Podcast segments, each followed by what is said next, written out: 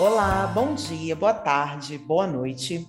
Eu sou a Gisele e eu tô aqui com o Chicão. Oi, Chicão. Eu venderei essa casa hoje. Oi, Gisele! Oi, todo mundo! Sejam bem-vindos de volta para este especial do nosso querido podcast Quase Lá. Exatamente. Como o Chicão já falou, esse é um episódio especial do Quase Lá em que a gente vai homenagear uma das atrizes, talvez não mais indicadas, mas uma que foi bastante indicada e perdeu todas as vezes o Oscar, mas que é uma da atriz adorável, para lembrar o título de um dos filmes que ela, pelo, pelos, pelo qual ela foi indicada, que é a dona querida Annette Bening. Antes da gente chegar falar da Annette Bening, se você está conhecendo a gente agora, aproveita e já se inscreva para receber os nossos episódios na sua plataforma preferida. Se você já está com a gente há algum tempo, compartilha nas suas redes o episódio, ajuda a gente a crescer, é muito importante para nós. Então, vamos lá, né, Chicão? Vamos falar da fofa Annette Carol Benning. O, quem é Annette Benning na fila do pão? Vamos falar um pouquinho da biografia dela. Vamos falar um pouquinho da dona Annette Carol Benny na fila do Oscar. Quem é ela? Bom, ela nasce em 1958 no Texas. Ela começa a, a, atuar como atriz na escola secundarista e ela faz o papel principal na peça A Novista Rebelde. Olha só que curioso. Uhum. Logo depois, ela se forma pela Universidade Estadual de São Francisco e um pouco após isso, ela se junta à companhia de atores do American Conservatory Theater ela chama atenção nos palcos e aí ela vai para o cinema. Ela vai estrear no cinema como A Marquesa de Myrtil, em Valmont, A História das Seduções, um filme de 1989 do Milos Forman. Começou bem, né? Começou e bem, porque... mas também deu azar já de início. Desculpa te interromper, mas ela dá azar já de início, porque ela vai para uma adaptação de Ligações Perigosas que está sendo feita é, que está sendo adaptado também pelo Stephen Frears, é, com a dona Glenn Close, a nossa outra homenageada na temporada passada. E aí essa estreia dela meio que passa batido, né? Isso é praticamente o Marquesa de Meltil verso, né, Gisele? É, pois é. e como são bastantes as coincidências, o próximo filme dela é justamente com quem? Com Stephen Frears, que é Os Imorais. E em impressionante. Logo no segundo filme, em 1990, ela já consegue a sua primeira indicação ao Oscar. Depois, ela atua em Bugsy, de 1991, onde ela vive um romance com o Warren Beatty. Na época era um romance meio que secreto, né? Mas depois eles acabaram se casando, têm quatro filhos, estão juntos até o presente momento. Na década de 1990, ela fica um pouco longe das telas, porque ela decide dedicar-se à família, então ela passa, ela, começa, ela fica grávida, e ela começa a equilibrar um pouquinho os filhos com os filmes diversos mais pro finalzinho ali dos anos da década de 90, com a adaptação de Ricardo III e o romance Meu Querido Presidente, que eu acho muito fofo esse filme. Eu também acho muito fofo, é um acerto esse filme. Já no final da década de 90, ela volta em grande estilo com Beleza Americana. Nos anos 2000, a, a Benny ela volta a chamar atenção em papéis principais, como O Adorável Júlia e Minhas Mães e Meu Pai, e em coadjuvantes luxuosos, como Correndo com Tesouras. E, recentemente, ela acabou entrando para o universo cinematográfico da Marvel, fazendo uma, uma participação no filme Capitã Marvel. Então, Exatamente. Ela, aliás, ela está não, não é, é, ninguém consegue. Horrores. É, ninguém consegue escapar do universo cinematográfico da Marvel. Uma hora ele chega em você, né? Se você, ele é um aspirador. Ator, se você é um ator decente em Hollywood, uma hora ele chega em você. É um, é um buraco negro. É um buraco negro, vai chegando. E eu falo assim que o MCU está para o cinema, assim como o Ryan Murphy está para a TV. Eles sempre lembram de todo mundo que foi alguma estrela no passado e chama para fazer alguma pontinha. Hum, nossa, mas a Annette Bening não está no passado, tá, gente? Calma. Calma. Calma, calma. calma. Ela só tá um pouco esquecida, sim, né, gente? Mas. É, mas ela. É, ela é uma, é uma atriz de escolhas, né? Vamos fazer um, um, um apanhado geral da dona Anna Benning. É, como você estava falando, ela vem, ela faz um. Ela começa no teatro, E quando ela vem para o cinema, ela tem algumas participações no, no, na televisão, mas ela vem, quando ela vem para o cinema, ela não vem para qualquer filminho, né? Ela vem para ser dirigida por Milos Forman. Isso demonstra muito quem é Annette Bening, assim, que digamos assim, portfólio, o que, que ela apresenta para os diretores e como é que ela se coloca. É, é claro que, como todas, uh, todos os atores e atrizes de cinema, vai ter coisas que não funcionam, tem filmes que, que vão ser um pouco mais equivocados do que outros, mas eu acho que ela vai, como a gente vai falar aqui, né, discutir, eu acho que uma coisa marcante é, são os projetos que ela, que ela se investe. Ou ela tá, você percebe que ela está se divertindo muito, ou você percebe que ela comprou uma briga, ela comprou um desafio. Uma briga nem tanto, mas ela compra muito desafio. Isso faz com que a, trajetória dela seja menos estelar, né? menos de aparecer em capas e de aparecer em memes, de aparecer, ponto, e mais uhum. de surgir e se esconder, entendeu? Ela tem ciclos, né? Olha uhum. a Annette Bening arrasando, lá vai a Annette Bening pensar em outra coisa. Olha a Annette Bening, lá fui a Annette Bening, sabe? Ela vai uhum. meio que fazendo uma órbita mesmo e, e, reaparecendo. Eu acho isso uma das coisas mais interessantes e que justifica até a gente estar tá falando dela hoje. É, e nessas indas e vindas dela, ela acabou sendo lembrada quatro vezes pela academia. E uhum. o nosso uhum. especial vai falar um pouquinho de cada uma dessas indicações, de tudo que estava cercando né, a, é. a dona Ana Penny. E a gente pode começar com Os Imorais, Exato. de 1990. É o segundo filme dela, né? A segunda carreira dela. E é. logo na segunda interpretação já emplaca uma indicação ao Oscar. Exatamente, exatamente. É o que a gente estava falando. Ela é uma atriz que é uma coisa que é marcante enquanto gente, eu estava assistindo os filmes e me preparando para a gente gravar é como que quase todos os filmes pelos quais ela foi indicada e eu diria que também os outros pelos quais né, que a gente conhece ela e ela não foi indicada, ela coloca alguma coisa no, nos filmes, assim, né? Ela se coloca. Esse, assim, segundo filme, ela tá novíssima, lindíssima. A gente até comentou, né, enquanto a gente via, como tá todo mundo lindo nesse filme. Lindo, lindo. Lindo, mas não é uma beleza assim hollywoodiana. É uma Não. beleza muito pensada, aquela beleza no ar, aquela beleza trash, sabe? Em que uma uhum. coisa ou outra estão fora do lugar e uma coisa ou outra também um pouco feio, né? Datado. Sim. Mas a Annette Bening, então, tá lindíssima. Ela saída ela parece ela tá assim, fresh. Nossa, tá fresh. linda, linda, linda. Ela tem uns olhos lindíssimos, é um olhar bonito, né, vibrante. Que sorriso, gente. Nossa, e ela parece, o corpo dela parece assim, é usado hum. e ela entrega aquele corpo para ser usado pelo Stephen Frears e ele usa de maneira muito, muito bem e respeitosa, assim, né, dentro do, dos uhum. limites do filme. Ela tá lindíssima, né? E muito jovem e pegando uma coisa que eu acho desafiadora, que era fazer o PADD é, com a Angélica Houston, porque a, a, a, as personagens dela elas são meio que contraponto uma da outra, são Exato. duplos, né? Para a gente usar uhum. a terminologia do, do, da dramaturgia mesmo. Elas são duplos com o pobre do John Cusack entre elas. Pobre não, né? Mas com o John Cusack Pobre entre, entre aspas, né, amiga? É, isso. Pobre entre aspas. Pobre porque ele tem um fim bem... bem... É. É, é bizarro, assim, né? Ele é amassado entre elas, de certa forma. E... Aliás, tanto ele quanto a Benny têm fins inusitados, pobres finais, né? É, sim, sim. Porque o filme, o... Os Imorais é um filme feito é, o eixo dele é a Angélica Houston, né? Sim.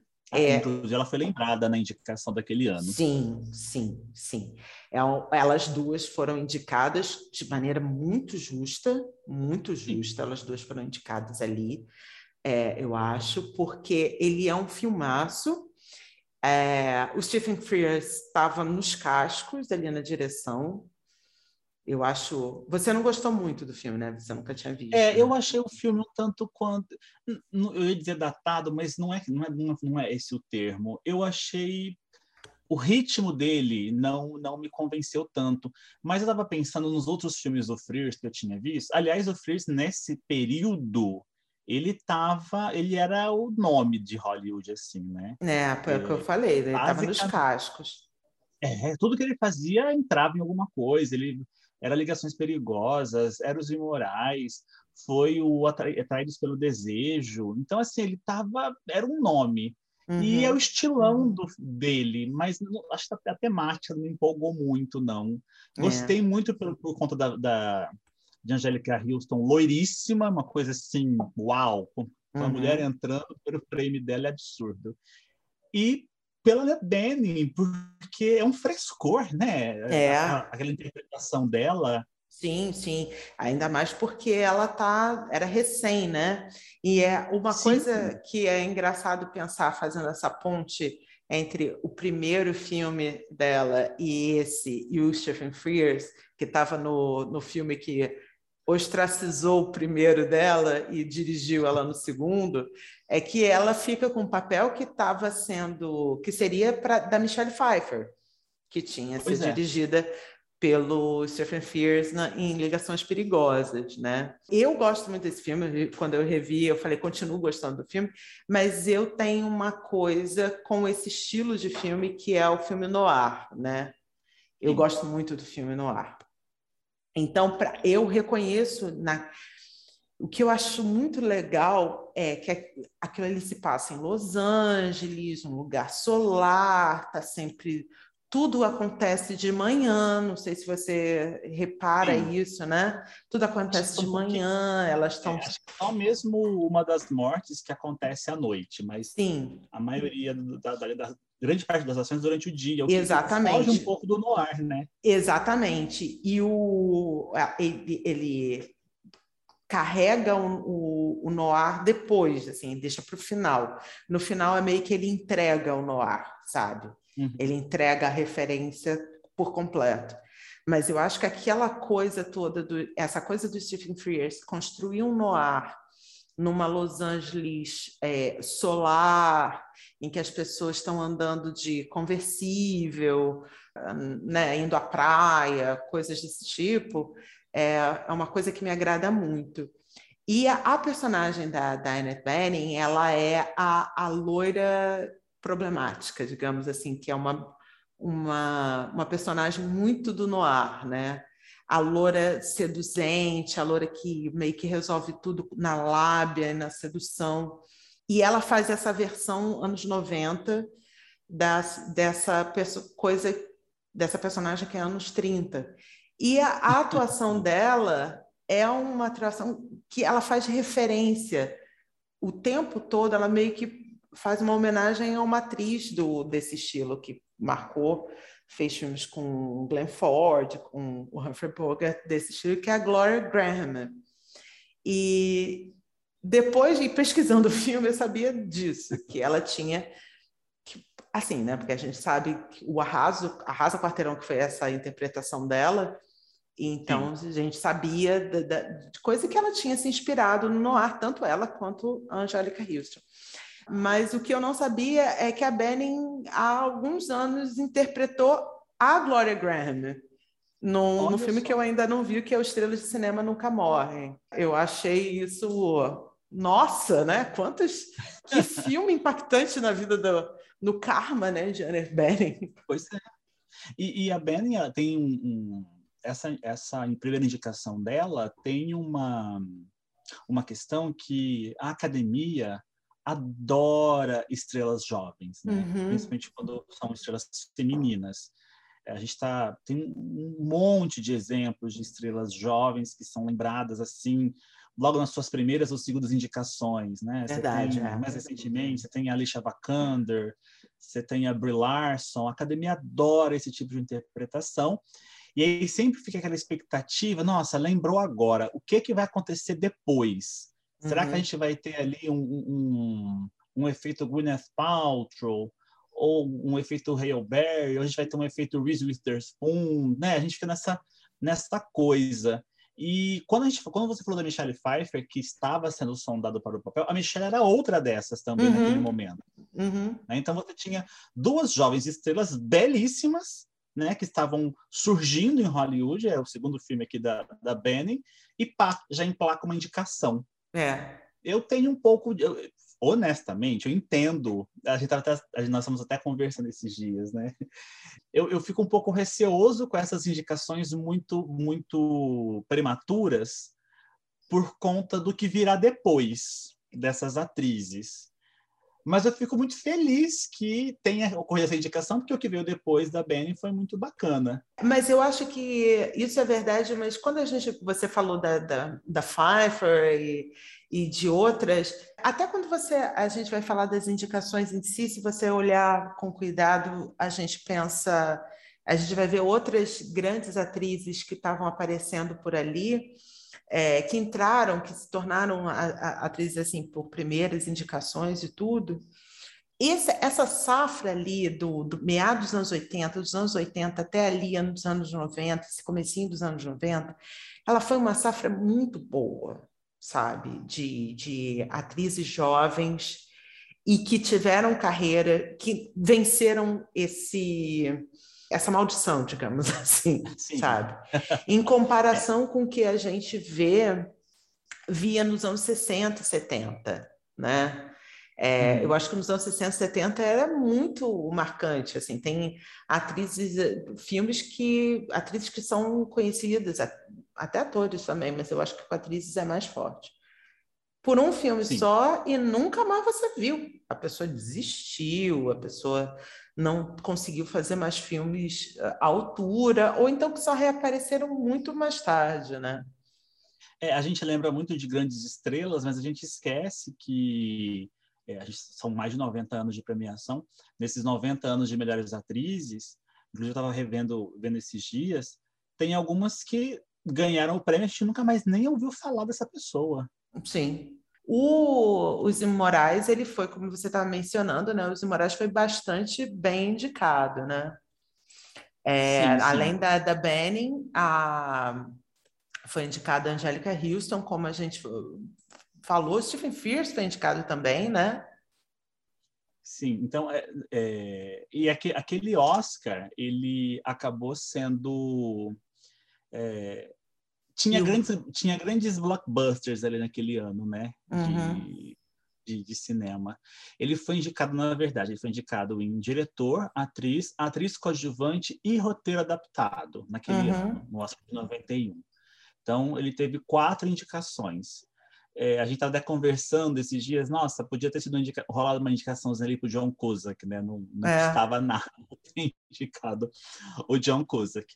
Mas aí, a Benny, naquele, na, no primeiro ano dela, ela pega uma grande pedreira, né, Gisele? Porque é. naquele ano, ela enfrenta ninguém mais, ninguém menos que Donna Hope Goldberg.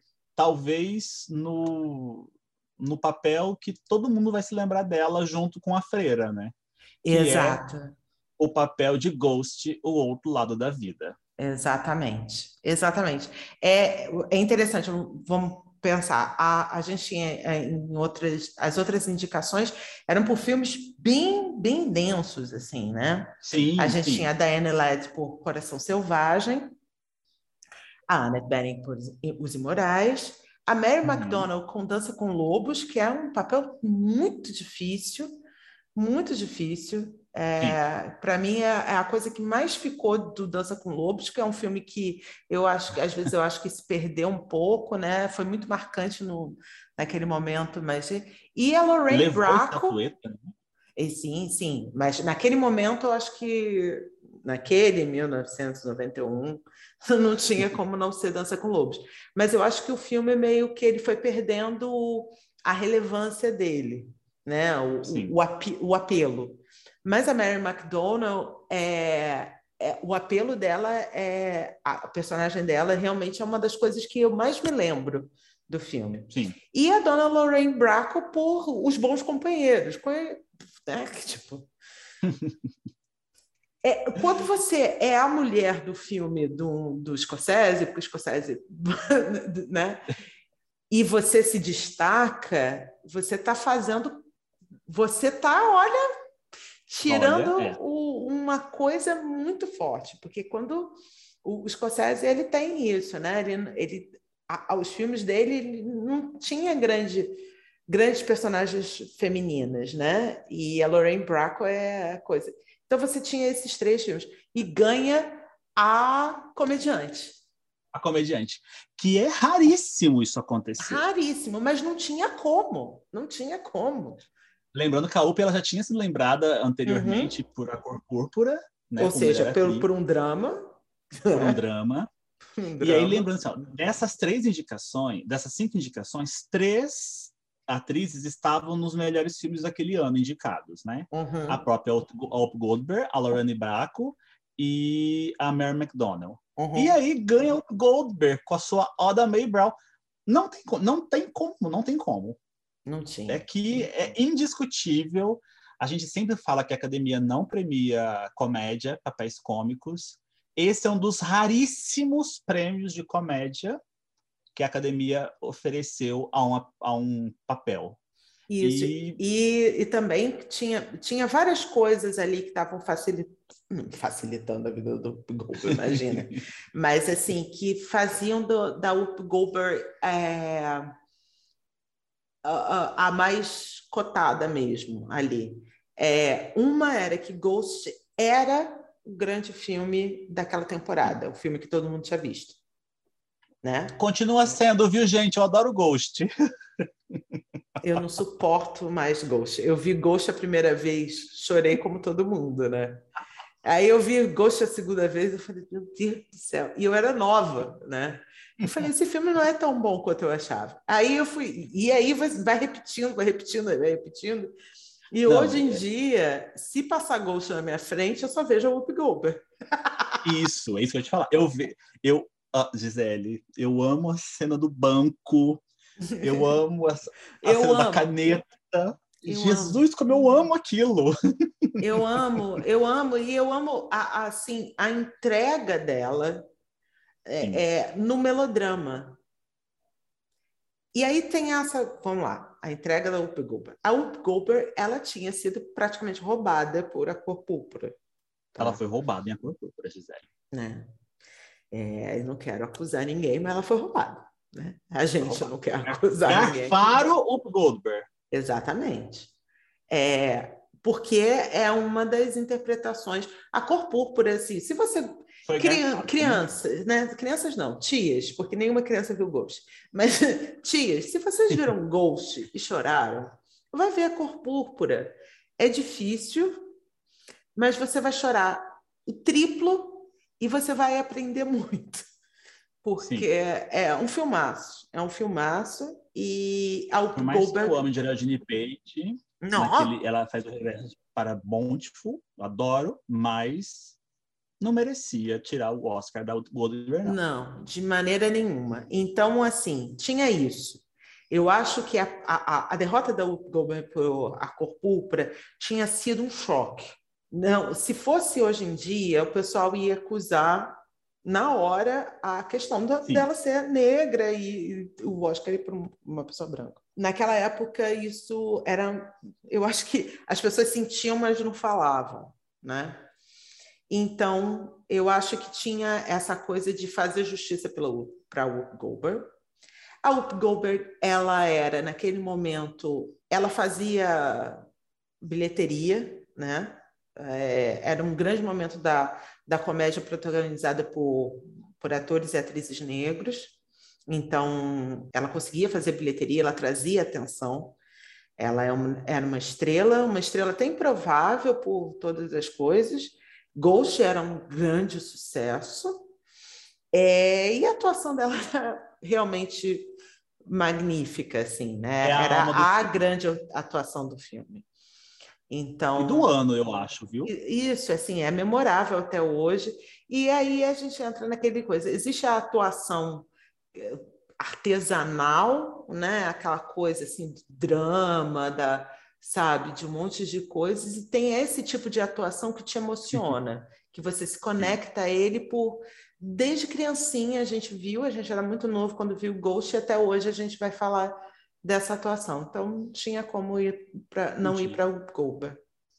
Aqui valeu, aqui para a NET valeu mesmo a lembrança e olha só, minha segunda interpretação no cinema e eu já sou reconhecida. Uhum. E aí, Gisele, a gente vai para a segunda indicação de Dona Nete, que leva nove anos. É, São pouco tempo. Anos. Pouco tempo. Se você pensar, por exemplo, que da Diane Keaton é indicada a cada dez anos, né? É uma indicação por década. É, ela... está no... A NET está fazendo mais ou menos isso. Se você tá, tá seguindo o caminho, né? Seguindo o caminho, né? Só que aí, Gisele, talvez ela, ela chega no filme certo. É a interpretação certa, no filme certo.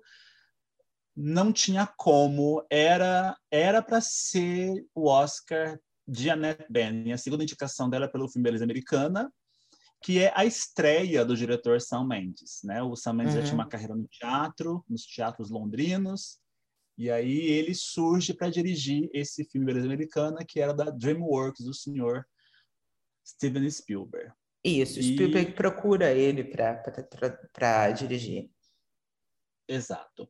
É, é, um filme, as pessoas têm um. Elas, hoje, eu já escutei muita gente falando que é um dos dez piores filmes premiados com o Oscar, mas eu discordo plenamente, assim. Eu, é. eu acho que é um filme muito atual. É. Né? Um filme a gente volta e meia fala dele, né, nesse contexto, Sim. até por causa do, do ano que foi e tudo mais.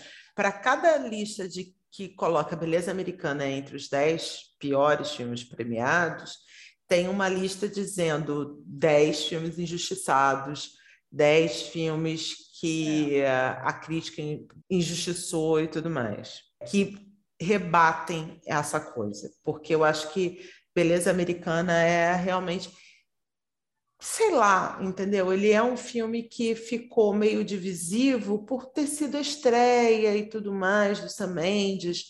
Eu acho que as pessoas esperavam que gente com mais estofo ganhasse.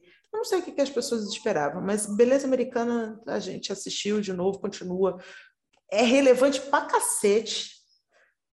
Assim, é como eu estivesse vendo uma semente do, do, da sociedade atual, sabe? É, e tem atuações maravilhosas. Nossa, mãe do céu! Nossa, mãe do céu! A Annette Bening realmente é o papel da vida dela. Então, além de do, eu acho esse filme muito relevante ainda. E não só a temática, porque é uma temática que, é, que que parece que, que você está vendo a semente, o momento em que foi semeado, muitas, é. muitas semeadas, muitas das questões é, que a gente está lidando até hoje. Né? Você sabe, Gisele, que, que quando ah. eu vejo assim, o Beleza Americana, principalmente a, a, a, personagem do Chris Cooper, se pensa, em 99 isso foi feito, né? A gente está em 2021. Uhum. Cara, é, é o embrião aquele, aquela personagem do Chris Cooper é o embrião do que a gente vê na maioria dos comportamentos hoje, né? É, e uma coisa assim, eu acho que o filme ele é marcante porque ele, em 1999 ele estava falando de uma questão que estava lá e que ninguém estava prestando atenção, estava chamando de maluco. Só que não era maluco, só que em 1999 já tinha tiroteio né, nas escolas, Sim em 1900, nos Estados Unidos. Né? A gente está sempre falando da sociedade do, do, dos Estados Unidos, mas a gente pode fazer paralelos para outras sociedades. Mas você já tinha os tiroteios na, nas escolas, você já tinha a, o que eles chamam da, da epidemia dos entorpecentes, né? das pessoas que se drogam para se tornar, para para ficarem meio alienadas da vida, né, para conseguir lidar, que é um pouco o que acontece com, com a personagem do Kevin Spacey. Você já tinha a questão do abuso, né? Da... Já, já tinha, sempre teve, mas assim. Sempre teve. O né? filme discute essas, esse limite do que é fantasia e do momento em que a fantasia ela pode se tornar um abuso, né? Essa exploração da imagem das meninas preocupadas, extremamente preocupadas com a imagem delas, sofrendo com, com imagens distorcidas delas próprias, a, a nocividade né, do, do, da questão do sucesso, do sucesso a qualquer custo. Você tem até a questão do coaching ali, né? Uma é a coisa do, do coaching. coaching. Sim, porque essas coisas elas não são novas, né? Mas não. o discurso, né, o debate sobre elas é, é um pouco mais recente. Hoje em dia, esse debate está mais estabelecido. Só que beleza americana estava falando disso em 1999. Então, se as pessoas no ano 2000 Sim. elas estavam chamando beleza americana de um filme fraco, é porque naquela época eles não tinham essa perspectiva. Hoje em dia, eu acho uma injustiça tremenda assistir um filme como Beleza Americana e não perceber o, o forte que era aquele que é aquele roteiro, que é a, a que são aquele, aquelas personagens e especialmente o que são a, a, as atuações, especialmente da Annette Bening, como você falou, é a atuação da, da vida dela e do Kevin Spacey, que é eles ficam como se assim é um jogo de tênis entre eles, de que, sabe? Um, é, um joga é para o outro lado. Eles estão ou eles não estão fazendo um dueto, eles mas eles estão fazer o filme, né? É, eles queriam fazer o filme. Eles, que, eles toparam muito, toparam de, com força, de com força. Até diminuíram o salário, que usou alto para topar o filme. É, pelo que eu li, muito foram salários bem menores, bem menores. É, Kevin Spacey já estava bastante estabelecido e Annette Bening também, né? Eles eram é, Ele já nomes... tinha um Oscar do Kevin Spacey naquele uhum. momento. E trazia, os dois traziam muita credibilidade para um, um, estreante, né? Sim. E, e, e além do, do produtor, do, do Steven Spielberg ali por trás, então isso dava uma segurança e eles toparam trabalhar é, eu acho que tem muito a ver com virem do, do, do teatro, especialmente Annette Bening, né? Porque eles toparam trabalhar com, com um diretor estreante, confiando no taco na carreira dele do teatro.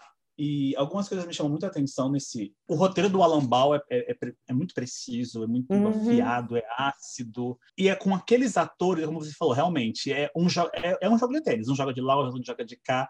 Eu, eu adoro assim, gosto muito das cenas isoladas de cada um deles, né? Uhum. Nana Bennett tem um, um, uma introdução ali que a Ali ganhou o Oscar, né? O, uhum. Oscar, o Oscar dela é ali. Uhum. Claro que tem todas as outras coisas, mas quando ela vai preparar a casa para vender.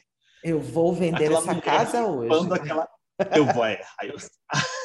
Limpando Cara, e, e, e, esfregando tudo, de salto e suando, e com aquele cabelo armado e falando: Eu vou vender essa casa hoje. Aquilo ali você não sabe se você adora ou se você tem muita pena. Não é? Acho que é um misto das duas coisas, uhum, né? Uhum, totalmente. E aí, quando chegam os compradores, eu acho muito interessante, porque, assim, é, é, é um monólogo, né? Você tem ali os, os, os compradores, os figurantes, que acho que só uma fala, o casal lá fala alguma coisa, é. mas... Um é casal de mulheres todo... no final da, destrói com ela. A gente pode colocar umas plantas aqui, ok? É. E aí a gente tem o grande momento, né?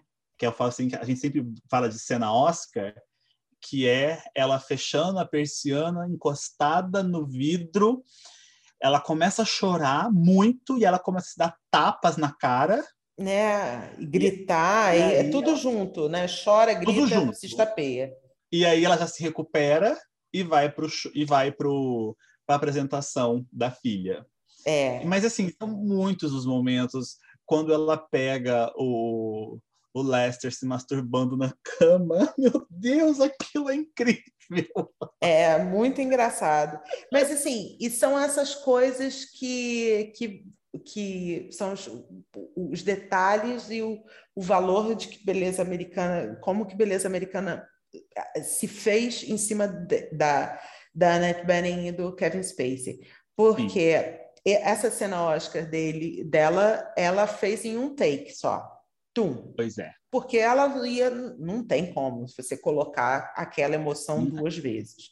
Então ah, vai ser um como. take só, se segura todo mundo aí e vambora. É, a cena do, do, que é ridícula, né, da masturbação, né, que ela, é, ela nota ele se masturbando do lado dela, ele fala um monte de coisa meio, meio boba. O, o Sam Mendes, o Sam Mendes e o Kevin Spacey, eles armavam várias coisas e não avisavam para a Annette Bening. Por isso que parece muito assim, dar uma raquetada e ver se o outro consegue devolver. E ela sempre consegue devolver. Então, ela, quando ela falou assim, você está se masturbando? Ele falou, é, eu tô... E ele enfileira várias Tô descascando a banana, descascando a banana, batendo não sei o quê, tararara, dando alô pro meu amiguinho. ela, ele enfileira aquilo é, ela não sabia que ele ia fazer isso. Ela tinha, eles dois tinham combinado, Sam Mendes e o Kevin Spacey tinham combinado isso. Então, jogam isso para ela e ela faz com aquela cara de estupefata.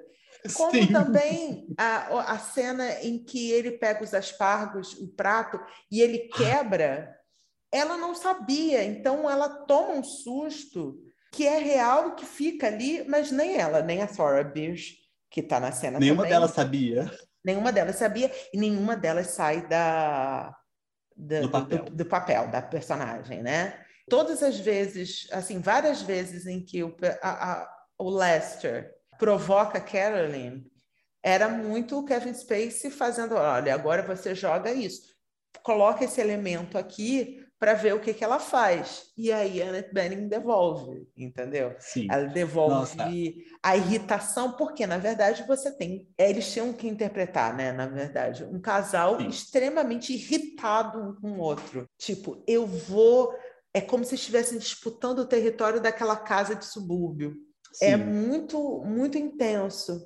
E a Benning também, a gente está falando muito do, do do, dessas contribuições que o Kevin Spacey dava junto com o Sam Mendes, mas a Sam Mendes, mas a, a, a Benning também é, cria uma cena que eu acho muito forte, que é a cena final dela, em que né, tem, tem mais de, de, de década, né, gente? Tem 20 anos que o filme saiu, não é spoiler, mas o personagem do Kevin Spacey morre no final.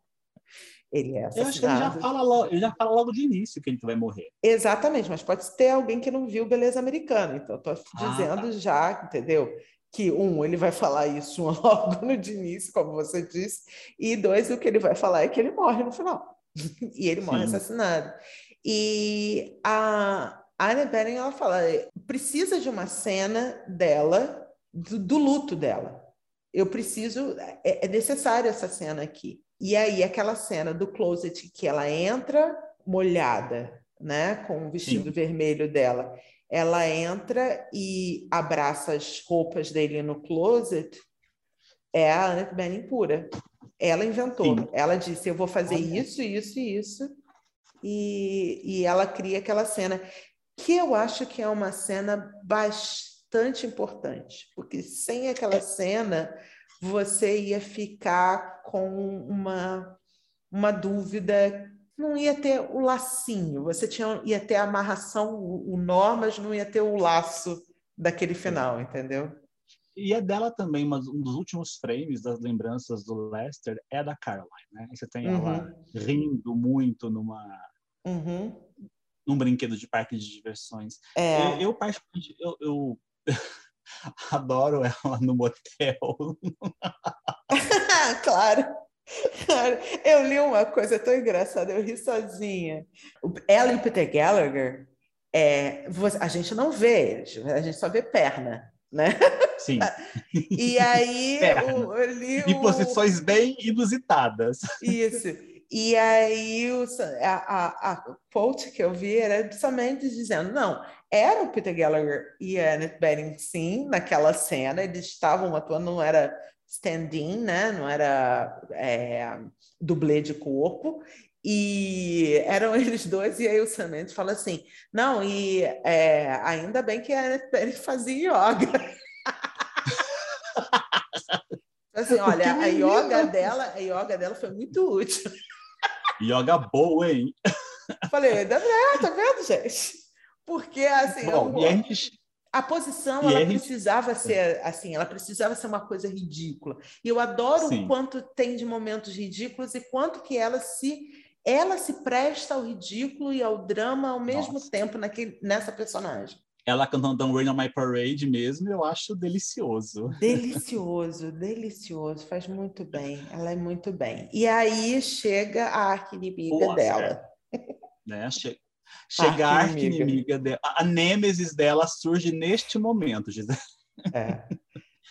o Oscar de 2000, né? A gente já falou algumas vezes, a gente já tudo que a gente tem que falar sobre o Oscar de 2000 já falou, né? mais especificamente a categoria de melhor atriz. A Benning, ela ela estava vindo de vitórias, né? Ela ganhou o SEG, ela ganhou o BAFTA, ela ganhou o Globo de Ouro, e ela entra na disputa com Meryl Streep, né?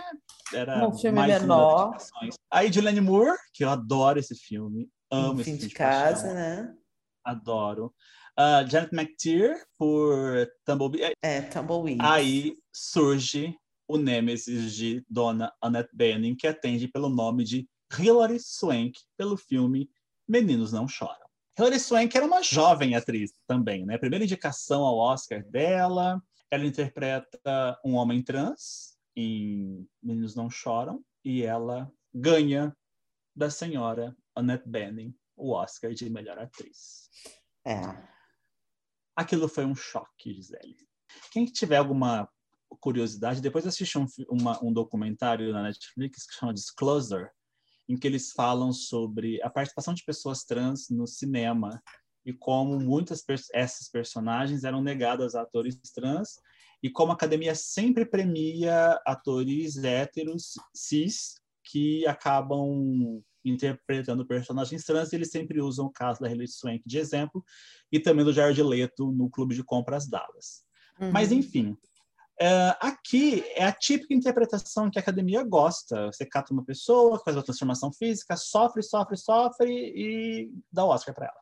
Uhum. E aí esquece as nuances de uma interpretação de uma Benny. Eu acho assim, eu concordo com você. Para mim foi é uma da é o tipo de, de coisa que eu falo que, que me afasta do Oscar, que ao longo dos anos é o tipo de coisa que me afasta do, do Oscar. Ao contrário de Beleza Americana, que a gente estava exaltando que não perdeu relevância, Don't Cry, quando ele é feito, ele é muito relevante. Ninguém tinha ainda feito aquilo, e havia uma justificativa na, cabeça da, da, diretora e roteirista para a escolha de uma, de uma atriz, porque ela queria colocar essa, esse momento, pegar essa, é, esse homem trans num momento em que dessa transição, né? Então, para ela tinha uma lógica. Mas só que, como você falou, Boys Don't, Don't Cry, ele envelhece muito, muito rápido e fica errado. Ele não era errado na época, ele era inovador. Ele estava trazendo um tema, como Transamérica também foi, né? Ele estava uhum. tentando colocar questões que não estavam sendo colocadas no mainstream, tá? As questões elas sempre existiram, mas ela não é, né? Não, o filme não traz as questões. O, as questões existem e elas começam a ser retratadas nos filmes. Mas ela, eu acho que ele estava tentando colocar ali e o filme ele e a Hilary Swank, a Hilary Swank era desconhecida, ela tinha como o grande outro papel dela o Karate Kid 2. Isso fascinou muito, mas era o suficiente ela ter sido indicada. Ela teria feito uma grande carreira com indicação, como em outro, outras atrizes, como a própria Annette Bening é, prova, né? A carreira é, merecia uma, uma indicação assim de cara, recente, né? Num, num primeiro, segundo filme, não é coisa. Mas eu acho que isso. Eu acho que foi injusto com a Benning, principalmente com a Benning, né? Sim. Que eu acho, embora Julianne Moore, eu eu fiquei dividida, me lembro na época entre a a Benning e a Julianne Moore. Sim. Que, né? A, a Janet McTeer é uma grande atriz do indie, né? E a Meryl Streep estava num filme muito pequeno. A Sim. Hilary Swank era aquela coisa assim, parabéns, garota, você mereceu, né? E estava bom uhum. isso. foi injusto, foi injusto com a Benny, foi injusto com a Hilary Swank num, num certo nível, porque atraiu um, um ódio dela. Sim. Foi injusto com Boys Don't Cry, porque deu uma, uma relevância para Boys Don't Cry invertida.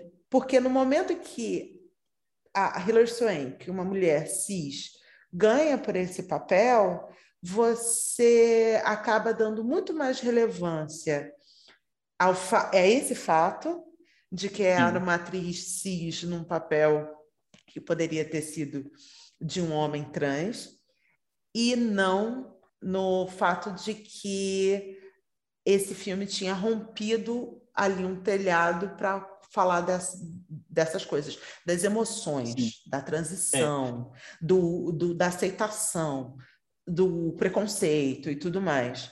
Porque é, o, que... fim, o tema do filme continua relevante, embora o filme tenha sido feito no momento em que ele foi, em que o vocabulário ainda era mais restrito, né? Então eu acho que é. foi foi um erro em vários sentidos, em retrospecto, foi um erro. Na hora me parece, na hora só fiquei puta, mas hoje em dia eu acho que foi um erro em vários outros aspectos.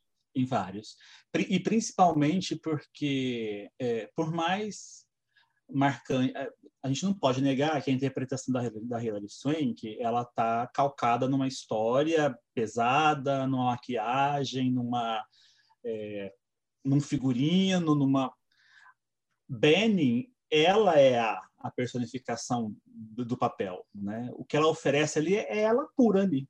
Uma, então eu eu fico muito decepcionado com essa com essa derrota da Benning, porque ela entregou muito. Era o papel dela, era o papel da vida, assim. Né?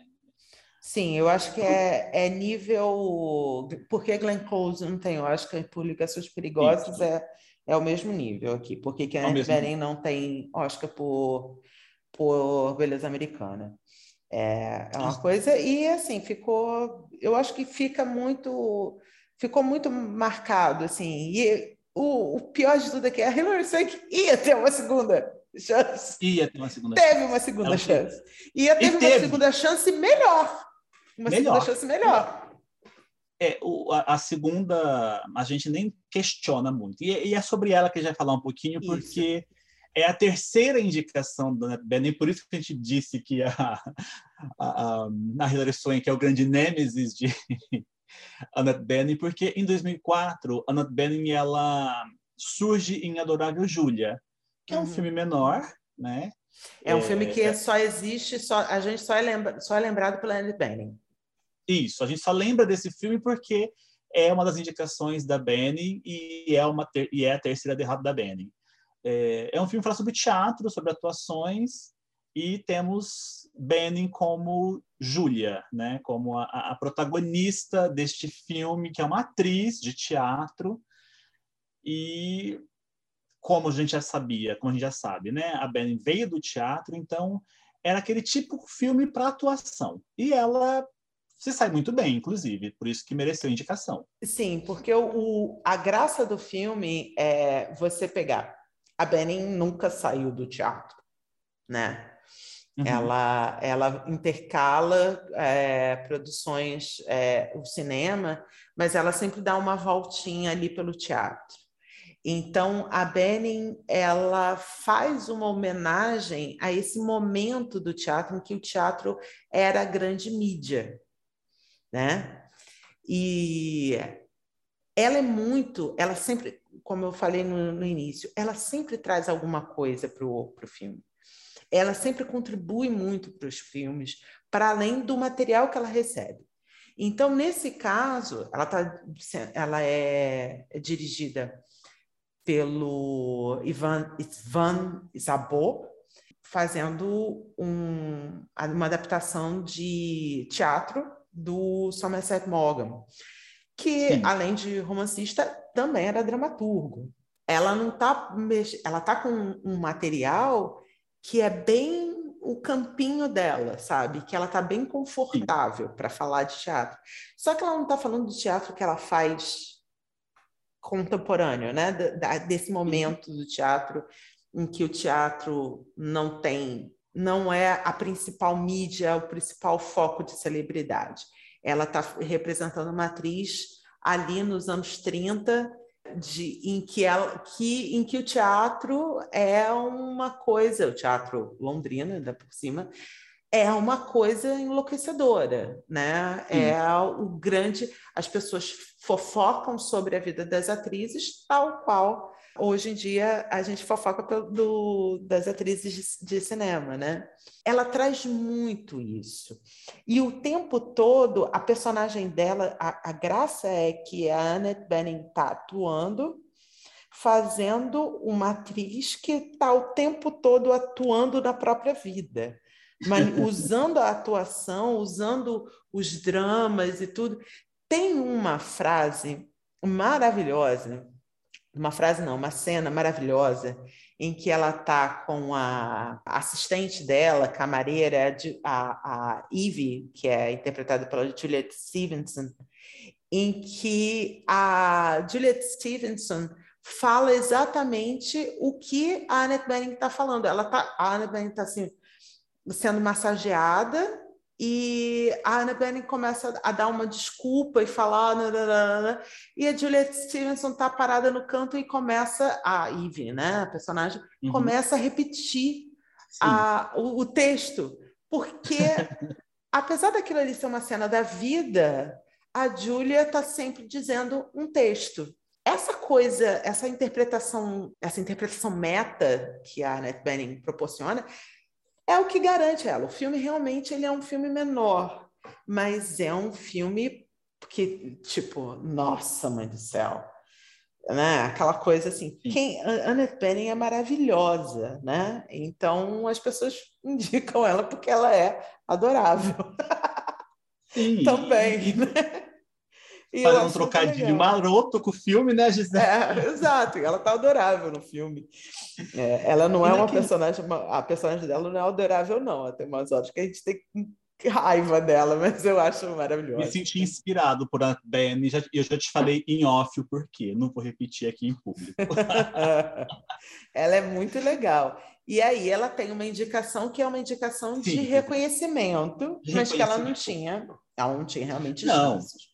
Não tinha. Até porque quando você pega as concorrentes dela naquele ano, você tinha Kate Winslet por Brilho Eterno de uma Mãe Sem Lembranças, que nós já falamos aqui, ouvintes, não se esqueçam, volte e ouça este episódio se você ainda não ouviu. Temos a Imelda Staunton por O Segredo de Vera Drake, que eu amo este filme e adoro essa interpretação da Imelda. Adoro também. Temos aqui uma novata também naquele ano, que foi uma grande surpresa, que foi a Catalina Sandina Moreno, por Maria Cheia de Graça. Amo esse Gosto filme. do filme, gosto da interpretação da, da Catalina. E aí surge. Aí vem a, Hilary, Hilary Swank por, por filme Menina de Ouro, Million Dollar Baby. O Million Dollar Baby. Que foi traduzido nas, no, na pré-estreia, quando eu fui ver com o nosso amigo Anderson o Anderson terminou o filme, eu estava do lado dele e apareceu Million Dollar Baby. E aí ele traduziu assim: Bebê, você vale um Oscar. Porque era o Oscar mais mais barbada. Mais barbada. Você não tinha como, né, Gisele? Não, não tinha, né? Não. É. Por todo. A gente pega no pé da Hilary Swank, como a gente estava falando e tudo mais, mas o negócio é que o Meninas de Ouro é um bom filme. Calcada, ela, ela é a interpretação que carrega duas outras grandes interpretações, da né? Morgan Freeman e o Clint Eastwood, estão maravilhosos nesse Sim. filme. É um filme bastante interpretativo, né? Que tem muito é, coisa. E uh, dessa vez a, a Hilary Swank ela tá assim se não o filme todo, porque obviamente tem aquela parte do final que vai ter um pouco de prótese para ajudar na interpretação, mas ela uhum. tá é ela, é ela, o corpo Sim. dela, ela fazendo uso da, de, daquele corpo, desse corpo da Hilary Swank, que é um corpo é, ossudo, um pouco até uhum. masculino, uhum. num certo sentido, assim, porque ela não é uma mulher com um, uma fisionomia super é, sexy, apelativa, ela tem pouco busto, né, Hilary Swank, uhum. e ela coloca tudo isso no, no pacote para ela fazer o Meninas de Ouro. Eu acho muito legal. A quem conteste, aqui eu, eu reconheço aqui a vitória de Hilary Swank, é, é, só, é, é tinha, é, só tinha Kate Winslet ali é. para ameaçar, mas não ia ameaçar. Não, não ia. Não ia. Para o tipo de premiação, para o tipo de interpretação que a academia costuma premiar, não tinha condições. É, a gente fica um pouco chateado aqui, novamente, porque a gente pensa: caramba, tá vendo a academia? A Hillary teve uma segunda chance real aqui. Pô, tivesse premiado a Benny lá, então, caramba. É. E aí surge, né, uma. É, a Benny disse que não, há, que não existe essa rivalidade, Zero. Ele é uma fofa. ah, eu duvido que exista, realmente. Eu não, não acredito. Ma, eu, não, eu, eu, eu, eu desconfio, Gisele. que você gosta do drama, você gosta da treta, você planta tretas como quem planta rosas. Em breve, Gisele, a gente vai ter Field, Ben versus Swank, igual tivemos Beth Davis versus John Crawford. Não, mas eu acho, eu acho que realmente. Na Aliás, verdade, eu quero assim... remake, eu quero remake de que terá acontecido da Baby Jane com essas duas. eu acho o, o, o que aconteceu com a Hilary Swank. A Hilary Swank estava fazendo o caminho de ser esquecida, mas passou um Clint Eastwood na vida dela. Pode o Clint ser. Eastwood ele não procura grandes estrelas no, nos filmes dele, é muito raro. Ele fez o J. Edgar com o, o Leonardo DiCaprio, mas se você reparar, ele, ele dá uma evitada assim na, na no, nas grandes Sim. estrelas assim. É. E, é. e aí ele, ele procura ele lembrou da Hilary Swank e salvou ela e ela ela não perde oportunidade isso é, Mas eu, eu acho que é um o, o, filme ele foi adiantado para ser lançado naquele ano. Uhum, uhum. Ele adiantar. Porque assim, acontece muito isso em Hollywood. Eles, principalmente quando eles querem prêmios, eles começam a observar mais ou menos a safra assim daquele ano e aí às vezes decidem ou adiantar ou adiar o filme. Com Menina de Ouro foi adiantado o filme. Então é. adiantaram o filme e deu no que deu, né? E deu no que deu, assim, é, eles tinham, viram que eles tinham material pro, pro filme e funcionou, eu Sim. achei. Mas, Gisele, quando eu falo da Hilary Swank, você fala que só existe na minha cabeça, não é não, Gisele, porque a quarta e última indicação da dona Annette Bening quase teve uma Hilary Swank no meio do caminho também. A gente vai chegar lá. ah, não. Quarta indicação. Hum. Ah, não, tá, eu tudo bem. Agora eu falei, falei que, que, que era Hilary Swank? Eu, eu falei, gente, mas tudo bem, ia ser muita forçação de barra. Ia ser muita forçação Gisele, mas eu acho que eles queriam o drama. Eu tava achando aqui, mas vamos lá. Ó. É, cara. É, em 2010, Dona Anna Bening surge com um filme que eu e Gisele não, gost, não gostamos da maneira como foi chamado aqui no Brasil, mas é o Minhas Mães e Meu Pai que ela faz com a Julianne Moore e o Mark Ruffalo, que é o filme responsável por eu dizer Mark Ruffalo não gosto de você momentaneamente. Por, pelos próximos 120 minutos. Exato. E ela, ela recebe a sua quarta e até o momento última indicação. No filme, ela e Julianne Moore vivem um casal que cada uma teve um filho por inseminação artificial e de repente esses filhos decidem ir em busca do doador. E vai, calha que o doador seja Mark Ruffalo. É. Dessas, dessas, coincidências incríveis da vida. Eu gosto da atuação da Bening aqui.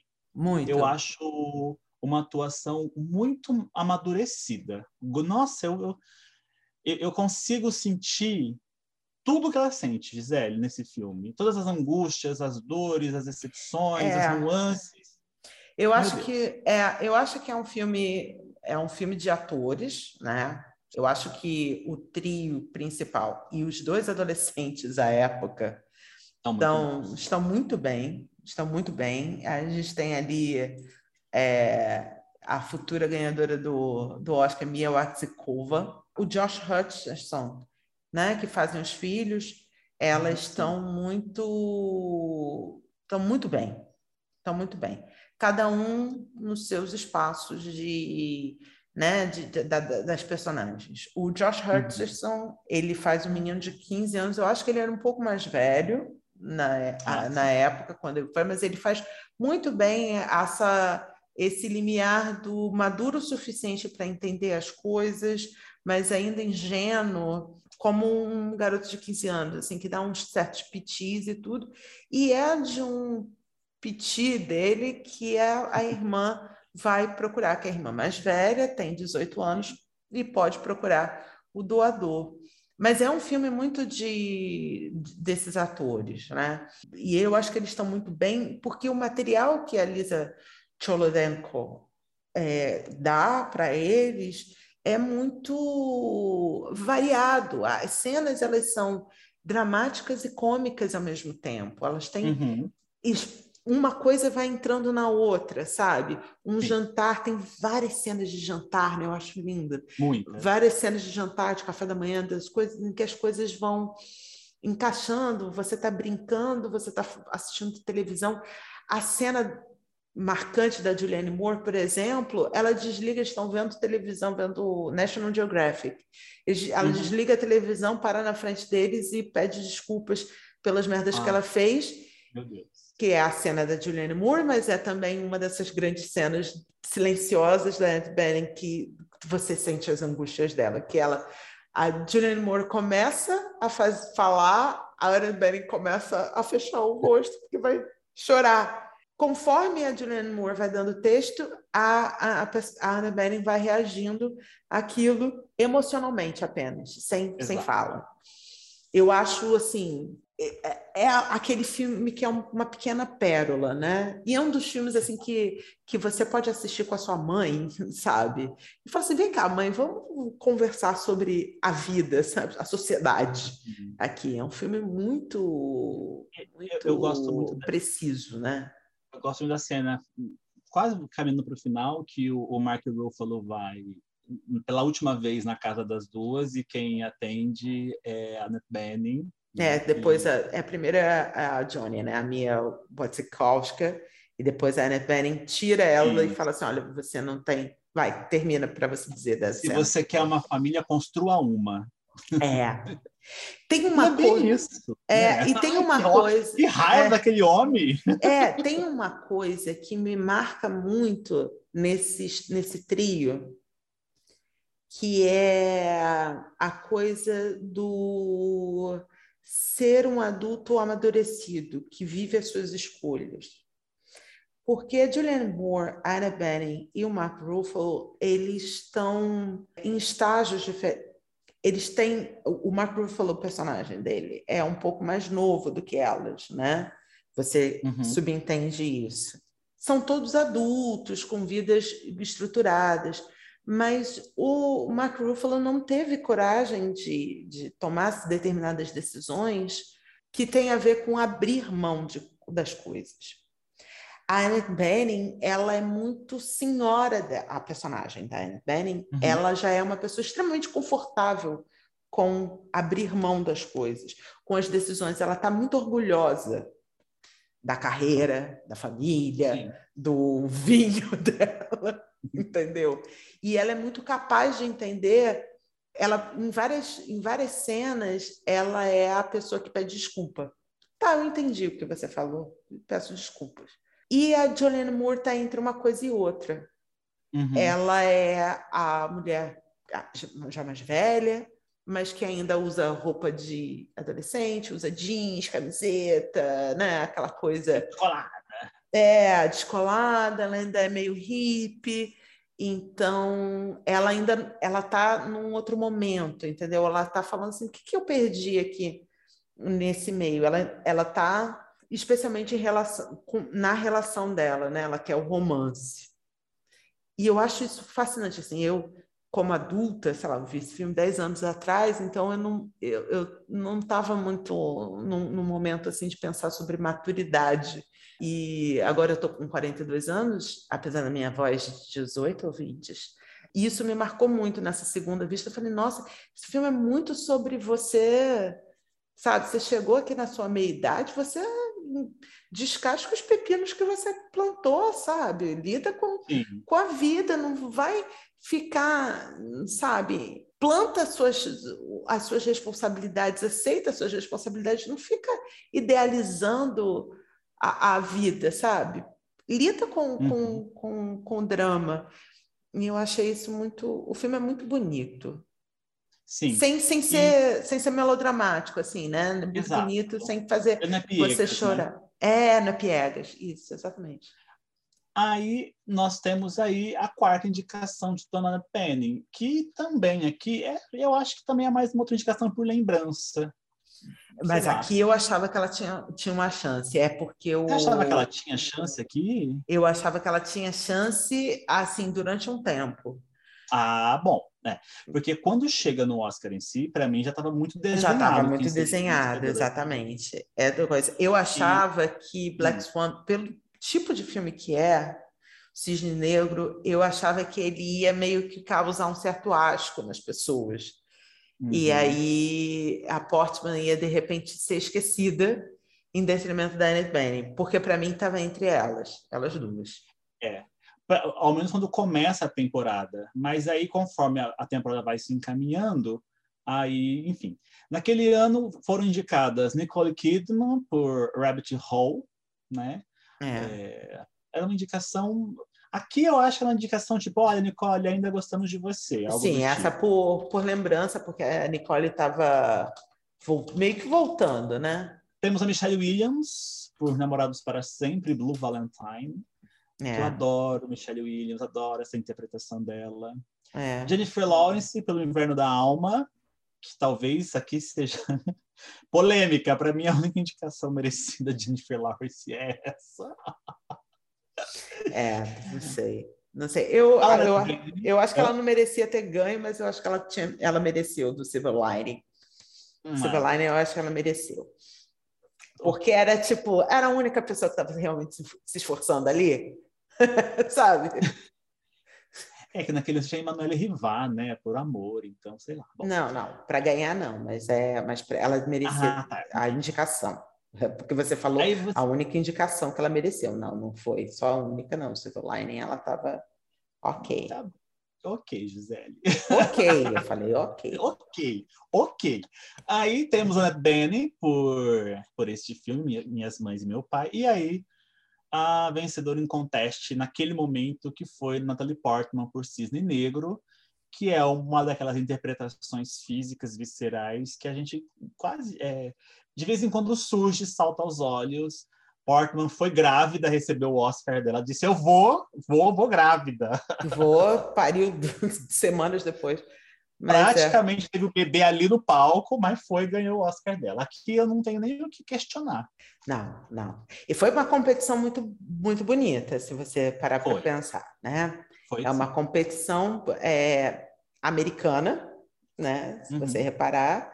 É, claro, né? muito do, do cinema americano, não tinha coisa, bem para provar com filmes é, indies, interpretações de filmes indies, interpretações de filme de diretores indies que estavam entrando no, no, no, estúdio, né? E realmente a Portman é, mas é assim, não tem nenhuma injustiça. Eu acho que a Anne Bening realmente só perdeu um Oscar. Nos outros ela não era a, a é. ela não era a, a, ganhadora, né? Ela não estava realmente ali. Só o de beleza americana mas é impressionante como as indicações dela e as interpretações da, da Annie Penning, elas são, marca, tão, são marcadas, elas são muito diferentes. Ela não Sim. faz o mesmo tipo, nunca. É, mas ela está sempre colocando alguma coisa. Uma coisa que me marcou é a voz dela em Minhas Mães e Meu Pai. Como ela acha um tom de voz que ela fala quase prof... ela é ao mesmo tempo professoral, sabe? E ela ela acha um, um tom de voz em que ela tá pra, meio que para contrasta com a, o tom de voz da Julianne Moore, sabe? Sim. Em que ela fala, ela faz uma voz um pouquinho mais grossa, sabe? É como se ela falasse, assim, não preciso é, é, eu preciso mascarar esse, essa personagem aqui, ela não tem muita muita muito lugar assim, sabe? Eu preciso dar alguma coisa que que seja da personagem, sabe? Que não seja meu. Então ela mascara a voz. E muita gente questiona um pouco porque elas fazem duas lésbicas e são duas mulheres é, hétero, né? E tem uhum. até uma, uma frase no filme que fala disso, ironicamente. Mas eu acho que é importante colocar que a Annette Bening, esse, essa temática do, das novas constituições familiares, da aceitação, é, uhum. é muito cara para a Annette Bening, porque ela tem um filho trans, né? Sim. Ela e o Warren Beatty. Então, ela é muito...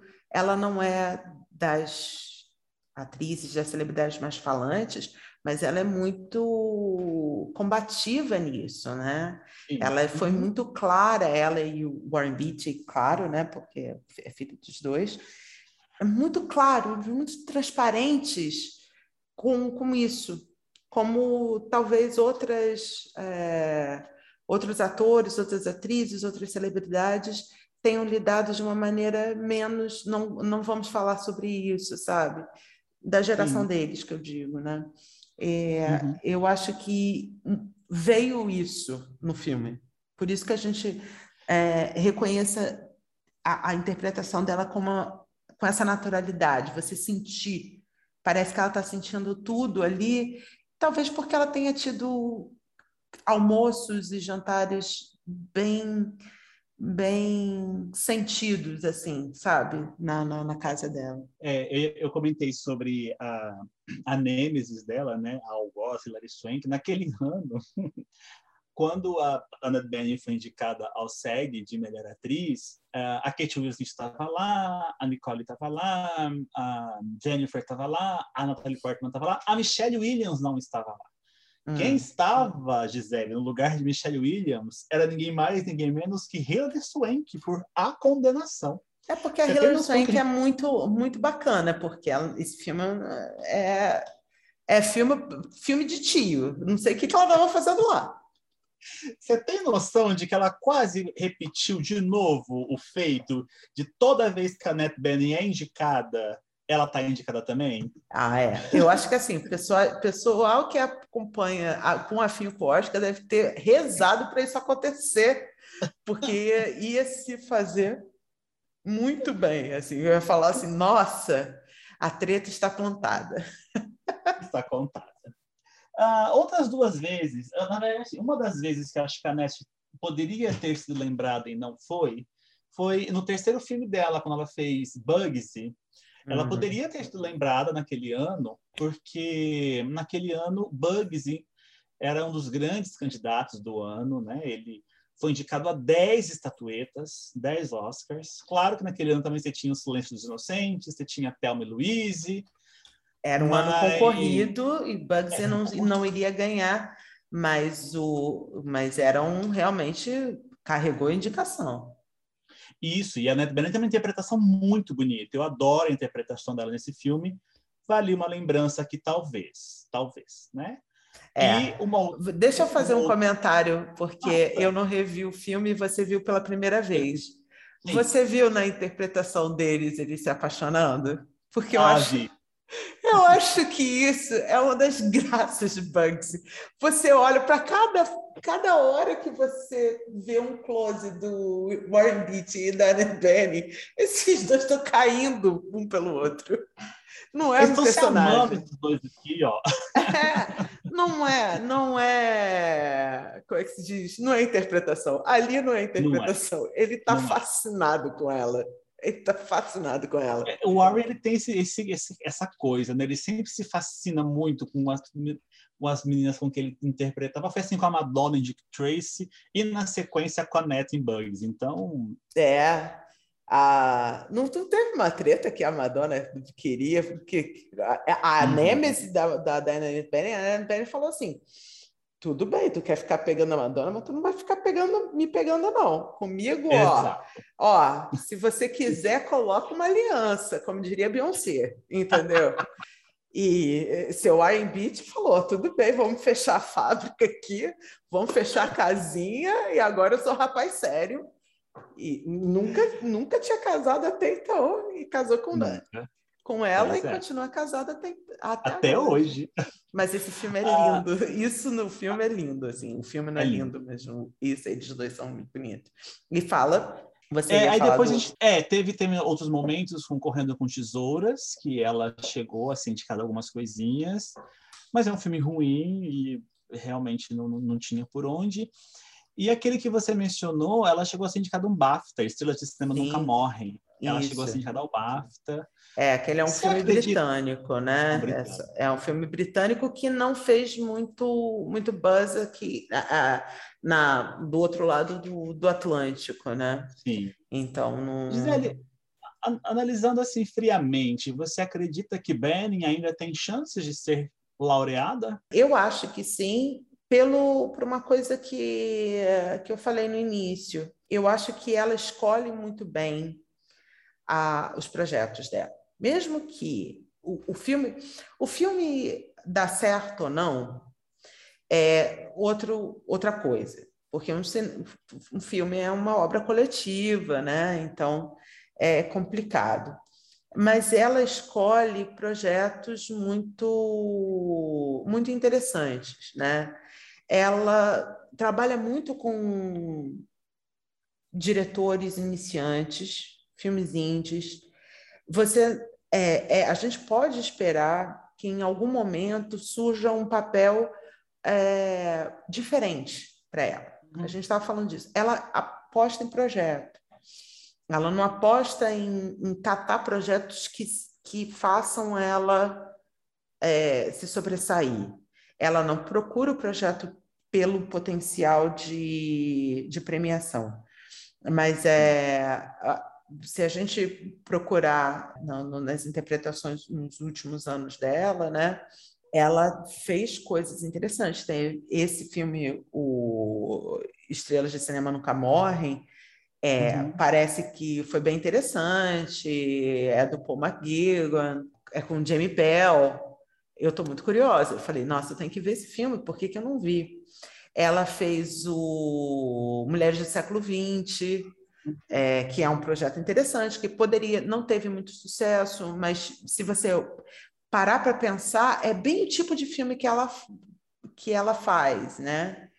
Então, é, ela... ela dois projetos nesse momento, um deles é o NIAD, em que ela interpreta uma maratonista, uma, nadadora maratonista de 64 anos de idade. Que Ai, que legal!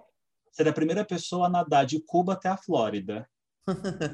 é o tipo de coisa, é o tipo de coisa assim que que pode ser muito bom ou pode passar batido. Isso. E assim, e se você pensar, pode ser o, é o tipo de é o tipo de filme que pode render alguma coisa. Né? É. O outro que ela está fazendo, esse, esse do, do Niad, ele está em produção ainda. Ele está em pré-produção. Ah, o que ela está filmando neste momento é um chamado Jerry and Marge Go Large. É, Jerry and Marge Go Large. É, é do David Frankel, com... né? Isso, David Frankel, que ela, tá, ela faz junto com o Brian Cranston, né? É, então... isso. Que vai e... pegar os, os... Como é que se diz? A coisa cômica dela, Sim. que ela explora... Ela é muito engraçada, é um casal, né, que ganha na loteria e pega o dinheiro para viver numa pequena cidade. É, que usa, que usa, que usa matemática para ganhar na loteria, né? Exato. Então, Esse o Brian tá... Cranston está catando um papel relevante para ele capitalizar o, o Breaking Bad é, no cinema há um bom tempo. Ele tem feito projetos que estão caindo, estão dando água sempre se de repente isso aqui a gente está Pode Poderia, ser. pode ser, pode ser. O. Dave Frankel, ele, eu gosto do, do- do tipo de comédia que ele faz. Mas você vê que ela são coisas muito diferentes, né? O filme que são. parece ser um, um drama focado no- na pessoa, tipo, drama da vida real, né? Uhum. que, que é esse da Nadadora. O filme, a comédia de um diretor indie, né? Porque o Sim. Frankel, ele não, não é muito mainstream. Ele vai aqui, né? Ele vai entre a comédia e o, o drama, né? E aí ele Uhum. vai fazendo a- as coisas, então, bem a cara dela, bem a co- coisa do projeto. Se você parar para pensar, ela não fez esses filmes no início. Ela fez os Uhum. filmes dos romances, as coisas assim. Ela faz muito, fez muito de- desses filmes do drama romântico, né? É, Uhum. Mas ela, ela não fez o filme Arrasa Quarteirão. Ela não fez, não- ela não se rendeu a essa as superproduções quando Sim, ela sim. era mais nova. Então agora ela fala assim, agora eu não preciso provar nada para ninguém. Tá aqui minha- minhas quatro indicações, tá aqui minha carreira, tá aqui meus filhos tudo criado. Agora eu vou me divertir, entendeu? Com bons atores do meu lado. Eu acho que ela, E ela, ela vai ser indicada de novo. Que ela vai ganhar, não sei. Talvez não, mas E foi por isso que nós trouxemos a Nat Bene nesse episódio especial, que é o encerramento da nossa segunda temporada do nosso Exatamente. Quase Lá. Exatamente. Eu espero que vocês tenham Em algum momento, né, Gisele? Exatamente.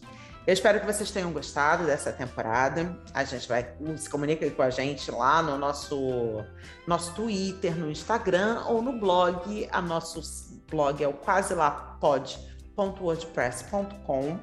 No Twitter e no Instagram nós somos arroba quaselapod. Segue a gente, manda suas sugestões e comentários sobre todos os episódios, sobre esse, sobre os episódios anteriores. Escuta a gente, compartilha, a gente agradece muito todos vocês que estiveram ah, com a gente até aqui e a gente se fala na próxima temporada, né, Chicão? Exatamente. Muito obrigado pela sua audiência, pela sua companhia. E voltaremos produzindo sempre o que há de melhor e de quase lazismo do nosso podcast. Muito obrigado, gente. Um grande beijo para vocês. Beijo, gente. Beijo, Chicão. Até a próxima. Até.